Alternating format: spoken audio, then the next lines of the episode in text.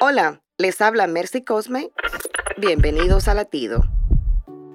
Me despierto siempre con una sonrisa porque mis pensamientos inmediatamente van a nuestro Padre Celestial. Él es quien recibe mi gozo, independientemente de lo que esté pasando en mi vida. Claro que tengo dificultades, pero mi gozo no es circunstancial porque mi gozo viene de Dios. ¿Estás pasando por momentos difíciles? ¿Es difícil para ti ver lo bueno que hay en tu vida? Todos pasamos por eso, pero no dejes que nada te quite el gozo. Si has aceptado a Cristo en tu corazón, nunca pasarás por ninguna prueba solo.